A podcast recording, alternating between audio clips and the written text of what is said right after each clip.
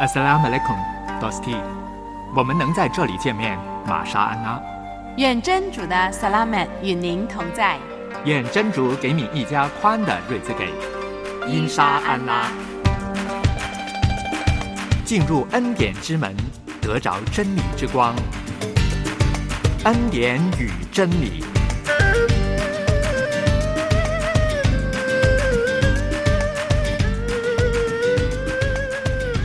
亲爱的 Dosti，欢迎你来到《恩典与真理》的节目，我是杨天成，我是另外一位主持人小燕。嗯，非常开心，我们有这半个小时的时间陪伴我们的听众啊。没错的，特别呢，我很喜欢我们的新环节，嗯，也不算是新的，已经到了第六集呢，就是圣人小传，让我们能够更加的认识陶勒特时期那些伟大的人物。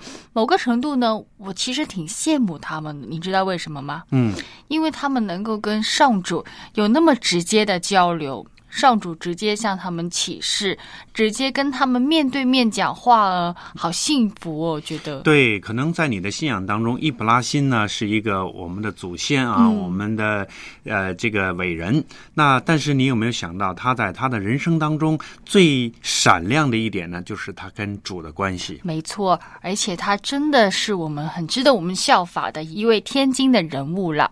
那不过呢，我看那些网上面有些学者，他们就研究易普拉欣这个人呢，他说呢，我们都知道他是信心之父嘛，可是他们就分析，其实他整个人生呢，不是一直都那么有信心的，他也是会经历过一些软弱、一些疑惑，到底嗯，上主讲的话是怎么样，不能完完全全的理解。你同意吗？天成这一点，对，的确，那最关键的一点呢，他要离开自己的家乡，嗯到一个陌生的地方，对要开始新的生活。我觉得这是对我们任何人来讲都是一个不容易的事情。更何况呢，伊普拉辛他本身在乌尔一个算是很繁盛、物质很充足的地方，突然之间，上主要呼召他离开自己的家乡，离开我们今天所谓的舒适区，到一个未知的地方，到一个穷乡僻壤的迦南去啊！这个我在想，如果有一天上主他呼召我，我会不会毫不犹豫的就走了？呃，呃因为你不知道那个前路是怎么样，你完完全全不知道的。对你比我现在更富呢，还是比我现在的地方更穷呢？嗯我都不知道。就像一只开荒牛到一个陌生的地方，而且还要带着家人哦。对，嗯，去拉家带口，带着一些所有的东西啊，不像现在，现在很容易啊，我就把这收没错收拾一下，我就坐飞机走了。你自己一个人去倒是好，你要带着孩子、到妻子，可能家人们会他们会反对，他们说为什么要离开这个那么舒适的地方呢？我们都没有安全感呢，人很着重那个安全感嘛，嗯，终究呃，讲到这个呃离开自己的家呢，就是呃，我杨天成呢，其实嗯也是有这样的经历的，哦，就是对，那离开我自己的家，一离开呢，就是几十年的时间。几十年。那我想问一下，当初你决定要离开，是你个人的意愿，还是啊你跟父母商量好，大家都同意呢？呃，其实是我父母跟我商量提出来的，嗯嗯嗯就是因为就是大家那个时候都想出国到外面去看一看这个外国是怎么样子，嗯所以呢，就是我的家人也呃认为我应该可以出去闯荡一下，嗯那么所以我就离开了。我告诉你，幸好你是一个男的。如果你是一个女的，你觉得你的家人会放心让你一个人去闯荡吗？呃，的确，本来是其实是我妹妹哦更想去的，嗯，但是作为一个女孩子，肯定家里不放心。对啊，所以呢，有的时候我在想啊，上主为什么要拣选伊普拉欣？除了可能他看到他的信心之外呢，多多少少也是因为他是一个、嗯、男人来吧。如果是一个女人，她要顾虑的事情就更多了，而且她当时女人根本就没有这个决定权利嘛。嗯，嗯，而且呢，你像易卜拉欣呢，真是他做一个决定也不容易。比如说，我像我一个人，我想走就走了，想回就回了。嗯但是你说这么拉家带口，还有很多的亲戚呢，牛啊、羊啊、什么马呀，那这些东西呢，你要走的话呢，真是不容易的。对，不过呢，我觉得人总是人嘛，我们总是有很多的限制，所以呢，信心这个东西不是一朝一夕可以得到的，也不是突然醒过来天上掉了一个信心给你，需要呢时间，你需要精力，你需要与上主有一定的关系。你知道他爱你，你知道他为你做的都是好，你知道他呼召你走的路都是正确，你才会有那份信心的。嗯，接下来呢，我们一起来听圣人小传。今天讲到就是易卜拉欣离开自己家乡的经历。圣人有二十多，各有得失和功过，以他们的成功做榜样，引他们的失败为鉴戒。为您送上《圣人小传》。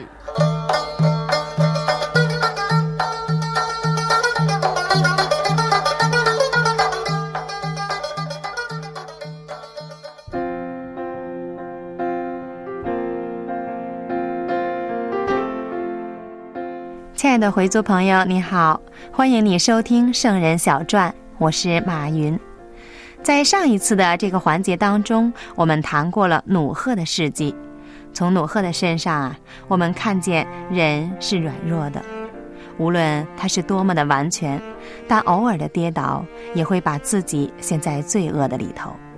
而罪恶可怕的地方呢，就是会连累别人。努赫就是这样的一个例子。因为他在欢乐的情况下喝酒太多，喝醉了，以致赤裸身体被儿子看见，儿子轻率处理不当，导致啊诅咒临到，这就是罪恶的可怕。盼望我们呢都要小心，不要犯罪。谈过了努赫这个艺人，我们今天要来分享的人物就是信心之父伊布拉辛。伊布拉辛是一个蛮有信心的人，他的事迹在圣经里有深入的描述，相当啊值得我们学习。因此，在以后一连几次的环节当中，我们都会详细的研究。按照讨拉特创世纪的记载，伊布拉辛对主的信心是非常的大。当主呼召他离开自己的家乡的时候。他对主的回应是立刻的听从。当时的时代，人类以团体生活为主，人要离开自己的家乡、父母和亲人，可以说是一件很难过的事情。而对人最大的刑罚呢，也就是被逼离开自己的家乡，放逐到异地他乡生活。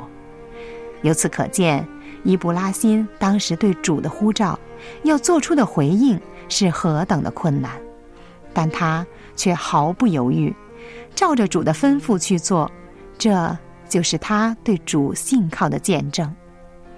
要离开自己的家乡，回应主的呼召，是需要付上极大的代价的，甚至自己的家人也要一同的摆上。而当时的伊布拉辛呢，已经年届七十五岁，再也不是一个年轻的小伙子了。在这里稍微一提的是，自从洪水以后，人在世的年日就不再像以前一样有几百岁这么长寿了。就以伊布拉辛为例，他在世的日子呢，也只是活了一百二十五年。由此可见，人的寿数实在是比以前减少了许多。年轻的小伙子纵使要离开自己的家乡，也要因着自己年轻力壮。有冒险的精神，但对于一个年过半百的长者，这种冒险的勇气实在是不多的，并且不单要自己离开，就是那些自己已经建立了家业，都需要连根拔起。圣经这样说：伊布拉辛将他妻子萨拉和侄儿鲁德，连他们在哈兰所积蓄的财物、所得的人口。都带往迦南地区。从这节经文，我们可以看见，当时的伊布拉辛是连根的拔起，离开自己熟悉的地方，前往一个自己不认识的目的地去。这样的一个决定是不容易做的。但圣经记载显示，伊布拉辛他没有半点的犹豫，也没有任何的意见，就毅然的听从了主的吩咐，踏上了旅途。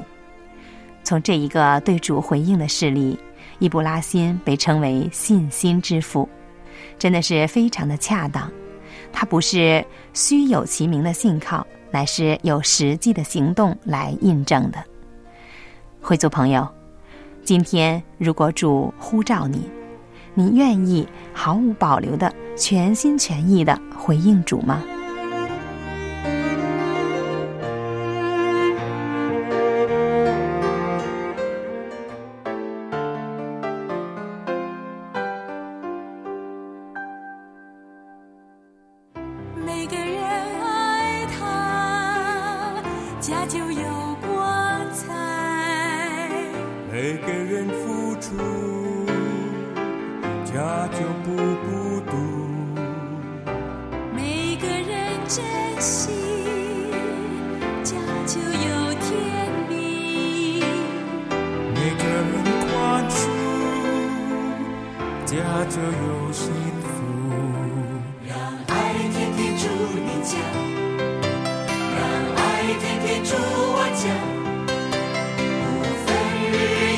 秋冬春夏，全心全意爱我们的家。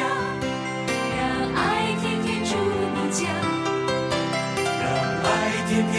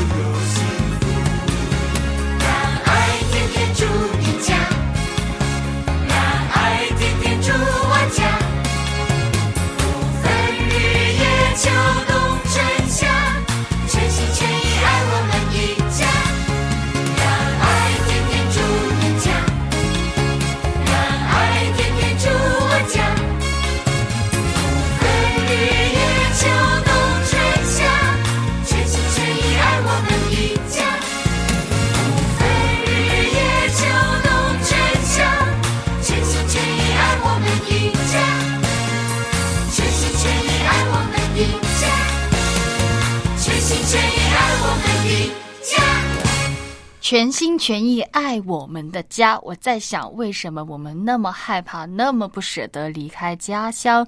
就是家不单是一个名词，家里面还有很多我们很重视，在我们生命里头很重要的人。嗯，这个家的概念啊，不是房子，不是那个地方，嗯而是那个家里面的人啊，无论父母、兄弟姐妹，这都是家的概念。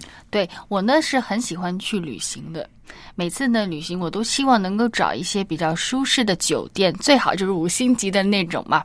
那我曾经呢真的去过一个六星级的酒店，因为当时它有优惠有折扣，所以我就跟我妈去了。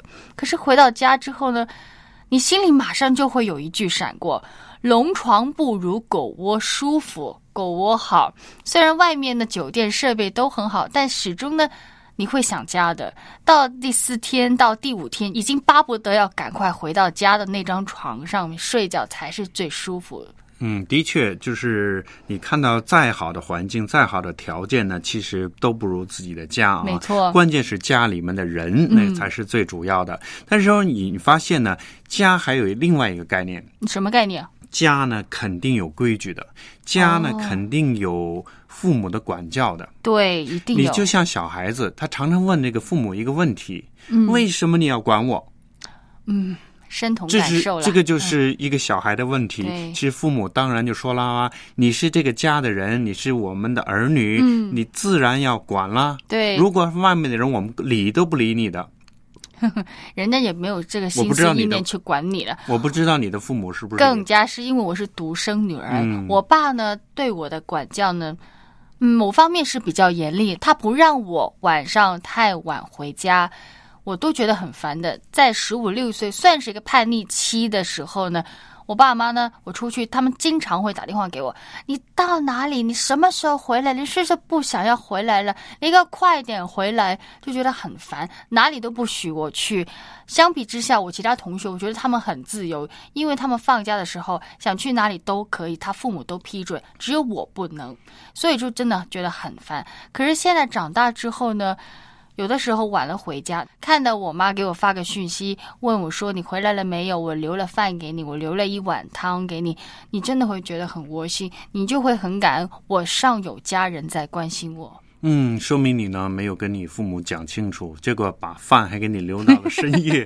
所以我觉得有的时候呢，这个做父母的话呢，他肯定是要在这方面有严格的。如果是放纵自由的话呢，这个你不知道要发生什么事情。男孩子还好一点，女孩子如果出去那么晚没回来，做父母的话肯定担心的。嗯嗯你不要说你啊，我那个时候我年轻的时候，啊，我如果很晚没回来，我爸爸就站在那个院子的外面你你。是男的，他也大街上因为他不以前没电话吗？哦他也不知道你去哪里，你不知道出什么事，他就站在那个外面等着你。你想想，做父母的这个心，嗯有的时候呢很严厉，但是我觉得呢是应该的。现在你你应该很清楚了吧？因为你现在已经是个父亲了。对，所以我觉得有的时候那个对自己孩子的管教呢，事实是应该的，做父母的是应该的。没错，就像上主对我们都是有很多的管教。可能有的朋友看天经的时候，觉得那么多规条，上主好像很凶，他好像给我们吩咐了很多事情，你这个不能干，那个不能做。总觉得他就像学校里的训导老师，有有这种感觉了。我曾经会对上主，但是后来就知道，因为上主是我们天上的父亲，就像你刚刚说的，父母对孩子管教是需要的，是必要的，目的都是因为他爱你，他为你好，他不希望你走错路。嗯，所以呢，接下来呢，我们一起来听《尹之乐希伯来书》第十二章的诵读。希伯来书，激励在麦西哈里经历过恩典的人，持守主在他儿子里终极的启示。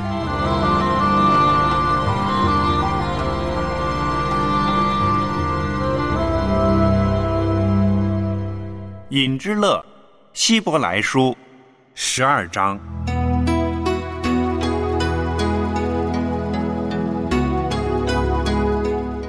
所以，我们既然有这么多的见证人，像云彩围绕着我们，就应该脱下各种拖累和容易缠住我们的罪，以坚忍的心奔跑那摆在我们面前的赛程。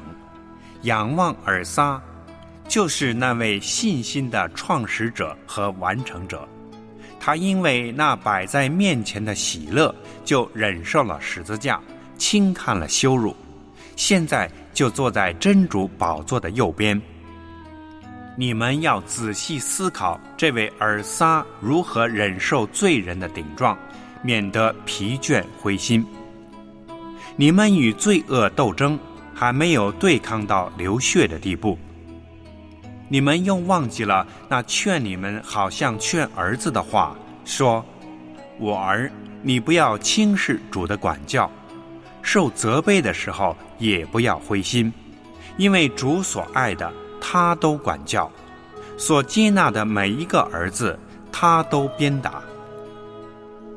为了接受管教，你们要忍耐，因为真主待你们好像待儿子一样。哪有儿子不受父亲管教的呢？做儿子的都受过管教。如果你们没有受过管教，就是私生子，不是儿子了。还有地上的父亲管教我们，我们尚且敬重他们，何况那众灵之父？我们不是更要顺服他而活着吗？地上的父亲按自己的意思管教我们，时间是短暂，但真主管教我们是为了我们的好处，使我们在他的圣洁上有份。但是，一切管教在当时似乎不觉得快乐，倒觉得痛苦，后来却给那些经过这种操练的人结出平安的果子来，就是义。所以，你们要伸直下垂的手和发软的腿，也要把你们所走的道路修直，使瘸腿的人不至于扭脚，反而得到康复。你们要尽力寻求与众人和睦，并且要竭力追求圣洁。如果不圣洁，谁也不能见主。你们要小心，免得有人失去了真主的恩典。免得有苦根长起来缠绕你们，使许多人被污染；又免得有人成为淫乱的和贪恋世俗的，好像以扫一样，为了一点点食物，竟把自己长子的名分出卖了。你们知道，后来以扫想要承受祝福，却被拒绝了。他虽然带着眼泪寻求，还是没有反悔的余地。你们不是来到那座摸得到的山，那里有烈火、密云、幽暗、暴风、号筒的响声和说话的声音。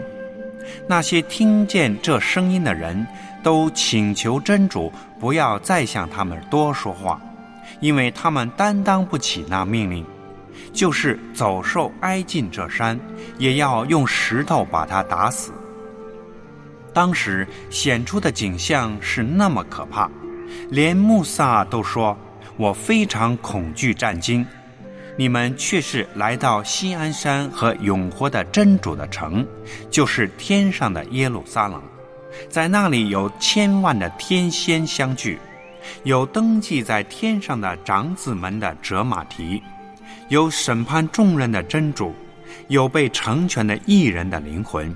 有新约的中保尔撒，还有他所撒的血，这血所传的信息比哈比尔的血所传的更美。你们要谨慎，不要弃绝那位说话的，因为从前的人弃绝了那位在地上警戒他们的，尚且不能陶醉，何况现在我们背弃那位从天上警戒我们的呢？当时他的声音震动了地，现在他却应许说：“下一次我不但要震动地，还要震动天。”下一次这句话是表明那些被震动的要像被造之物那样被移除，好让那些不能震动的能够保留。因此，我们既然接受了不能震动的国度，就应该知感。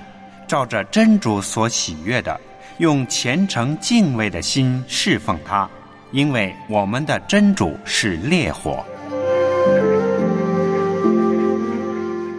希伯来书第十二章呢，这个短短的，呃，二十多节经文呢，我觉得是很有一种力量的。对，而且我看到有一个字呢，它重复了很多遍，就是我们刚刚也提到过的管教。嗯，我们刚刚讲的是父母的管教，但现在这里讲的就是圣主对我们每一个人的管教了。嗯，我就发现了自己呢疑问挺多的，因为对于希伯来书的经文还是不太熟悉。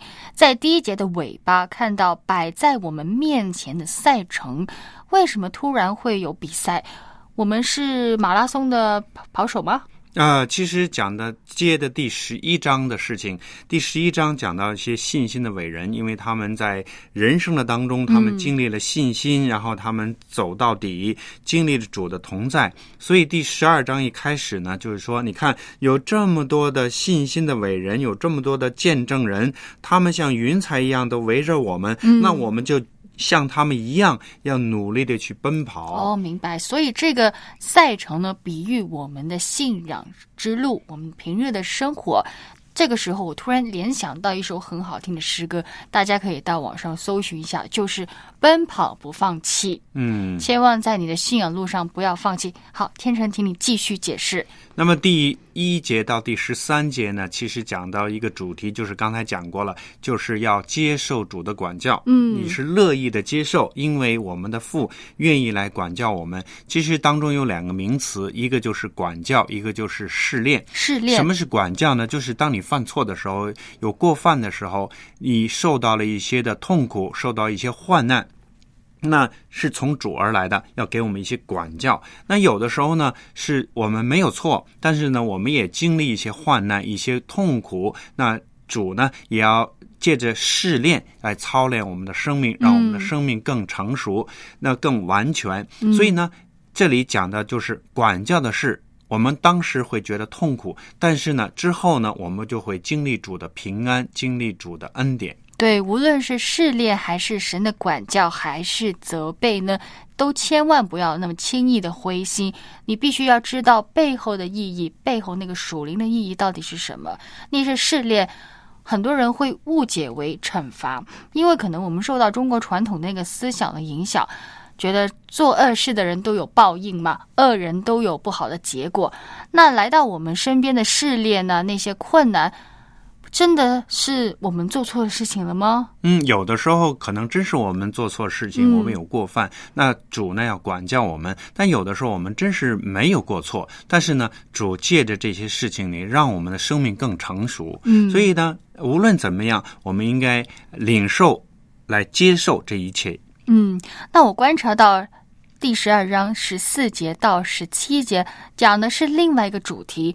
追求和睦与圣洁，这个和睦是指我们跟人与人之间那个和睦关系吗？嗯还是说我们跟上主那个关系呢？啊、其实都是有的。嗯其实追求和睦，这就是关键是在我们的这个家庭当中，在折马蹄里面，我们的生活上。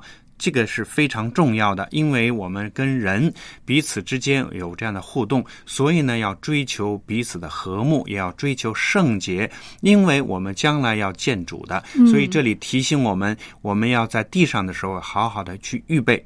嗯之后呢，有一个很重要的提醒，就是用一个例子，嗯塔拉特当中的以扫，以扫那他是历史当中的一个非常著名的人物。对那么因为一点点的食物呢就把自己长子的名分出卖掉了。嗯所以呢，啊，这里提醒说，你不要因为地上斩短的那个呃小小的问题过犯、淫乱或者贪恋呢，就变得失去了祝福了。嗯，所以真的要与人和睦，让你的人生很圣洁不容易。但是我们努力去追求，渴望呢得到上主的喜悦。那之后呢，十八节到二十九节呢，就讲到不可弃绝福音。嗯呃，讲到隐之乐时代的信徒不必像塔拉特时代的那选民，在西南山上，他们恐惧战惊的去听神的命令，而是呢，我们今天呢有这样的恩典，我们可以聚集所有的信徒来到哲马提，因为有千万的天使，有审判的神，还有做中保的尔撒麦西哈在我们的哲马提。嗯所以呢，我们可以真正的领受主给我们的恩典，给我们的福气。嗯那这个就是说，不可弃绝主给我们的福音，因为我们听了很多的真理，很多的道。那如果我们弃绝的话呢，我们就失去了这个恩典。那最后呢，就讲到信徒所蒙受的属天的救恩呢，还有就是不能震动的国度。我们领受了这个呢，就要心存感恩，用谦敬和敬畏的心来去侍奉我们的主。嗯，所以我们真的要像二十五节那里说到，要谨慎，千万不要气绝上主他说的每一句话。天经奇妙之处是，每一个年代的信徒看了都会有得着，都会有教导。好了，今天呢，我们最主要的就是在家中，我们要领受神的恩典，也不要气绝主给我们的管教，不要弃绝主给我们的恩典和福音。好了，我是节目主持杨天成，我是小燕，欢迎你收听《恩典与真理》的节目，让我们在恩典与真理的当中，一起来认识这位智能的主。到此地，我们下回再见。下回再见。